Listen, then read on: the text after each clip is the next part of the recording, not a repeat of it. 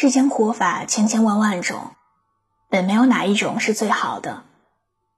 但其实好的活法都有共同点，那便是过好自己的人生，走好自己选择的路。纵观古今，想拥有最好的活法，需要记住三点：骨头硬，姿态低，存心善。骨头硬，得以立天地；姿态低。方能得人心，存心善，便可守光明。骨头硬是说一个人要有自己的原则和良知，有骨气，有坚强的气魄和力量，这样在面对一些诱惑和是非时，才能做出正确的选择。古人一直讲究慎独，即便只身一人，也不做违背良心的事。无论身处何种境界，都携一身正气，才算不枉此生。宋朝宰相文天祥，在国破家亡之际，身为文官的他毅然决然地起兵勤王，后不幸被俘。在敌人的威逼利诱下，他依旧坚持自己的处世之责，写下了荡气回肠的“人生自古谁无死，留取丹心照汗青”。王阳明的遗言：“此心光明，亦复何言？”只有八个字，却字字铿锵，守住了一颗光明的心，做到问心无愧，便是对自己人生交上最满意的答卷。于谦也曾借石灰吟，托物言志：“粉身碎骨全不怕，要留清白在人间。”古人的高风亮节着实令人佩服，但大多数人面对的，也许并非国仇家恨那般的大是大非，更多的是琐碎的日常。稀松平常的小事里，也需要坚定的义气，需要骨气吗？当然，当你赶时间在插队与不插队之间挣扎，最终选择了不插队的时候。当有人对你恶语相向，你却依然坚持为人与善的时候；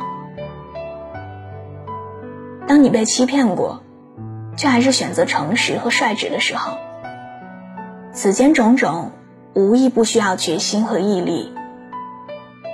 人与人之间的人品差距，便是从这些细节开始拉开的。人活着也需要一个无形的东西支撑灵魂。使自己行走于世间，不至于堕落和迷茫，不至于无所归依。这个无形之物，便是良心，便是定力，便是骨气。上通天意，下达人心。姿态低，并不是仰望别人，也不是卑躬屈膝，而是懂得尊重和理解他人，既不因自己居于高位而趾高气扬。也不因别人潦倒落魄而藐视傲慢。三国时期，诸葛亮去世后，蜀国由蒋琬主持朝政。蒋琬的手下杨戏，性格比较古怪孤僻，不善言语。蒋琬与他说话，他只应不答，一副高冷的样子，让很多人看不惯。总有人时不时在蒋琬面前抱怨道：“杨戏这个人真不知轻重。”既然如此对你，太不像话了。蒋婉听后笑着回答：“这无关紧要，人嘛都有各自的秉性，让他当着众人的面赞扬我，实在不像是他的性格。要他当面说我的不是，他又担心我下不来台。其实这也是他人格的可贵之处啊。真正的尊重。”不是流于嘴上的阿谀奉承，而是人格修养的自然流露。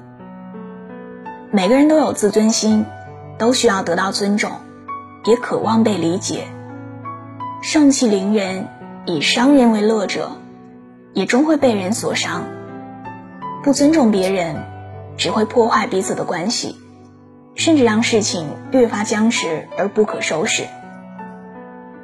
尊重是一种高尚的品德。陀思妥耶夫斯基曾说：“对人不尊重的人，首先就是对自己不尊重。一个人甘心为了一些小事儿降低自己的修养，去鄙薄他人，本来就是对自己极大的不负责任。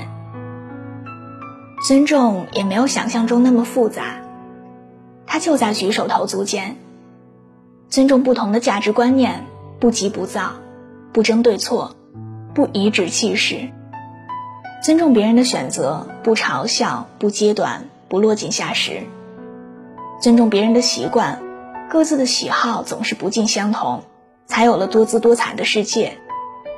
尊重别人的劳动成果，不管是对陌生人还是亲人，都应怀抱感恩之心。懂得尊重的人，如空谷幽兰，让人眼前一亮；如春日青山，让人心生欢喜。存心要善，孟子曰：“大仁者。”不失其赤子之心。何谓赤子之心？有一个短片给出了解答。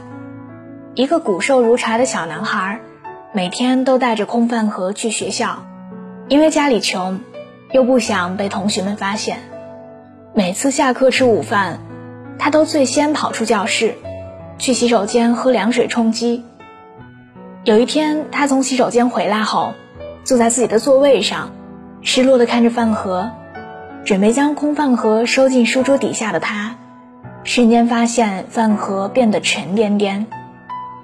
他好奇地打开一看，发现里面竟装了满满的食物。小男孩感激地看着周围的同学，他们却佯装不知地吃着自己的饭。原来，同学们发现了小男孩的秘密，趁着他去洗手间的时候。每个人都从自己的便当里面拿出一点东西，放到了空饭盒里。有的是三明治，有的是水果，有的是蔬菜。这个故事让人明白了，所谓赤子之心，便是善良之心，是让世界变得温暖美好的一束光。善良是缕缕春风，吹走冬寒，袭来春暖。善良是种子。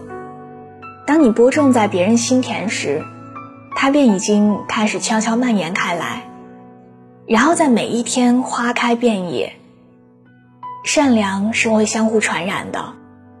不可否认的是，在善良的同时，也要保护好自己。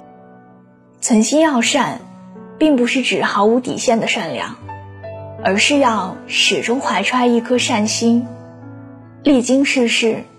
不可避免的会看到恶的一面，我们可以因此为自己穿上一身铠甲，却不能就此丢失了自己的善心。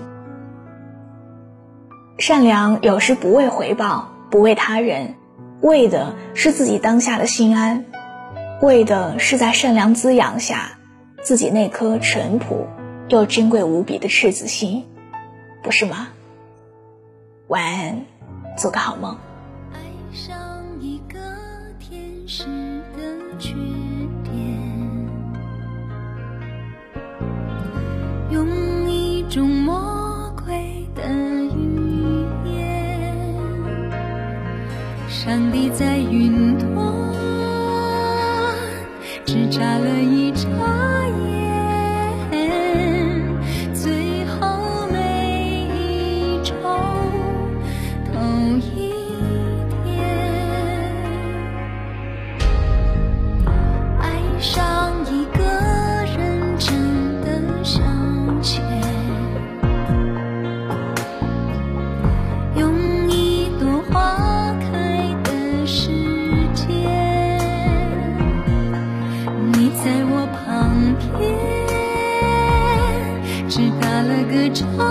me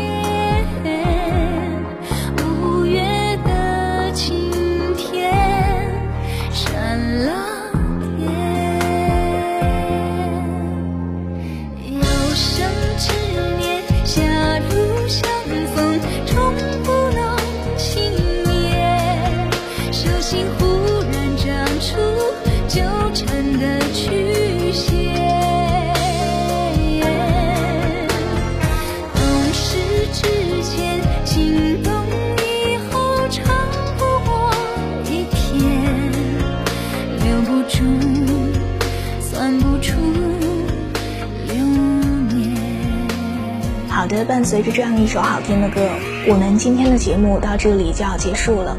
更多的节目文稿还有歌单，可以在微信公众号中查看。小写的拼音字母说晚安八二一，让永远不红，只做你的私人树洞。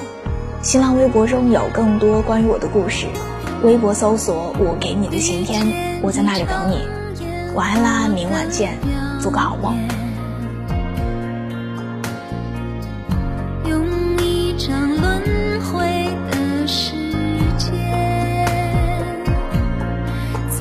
心流过，来不及说再见，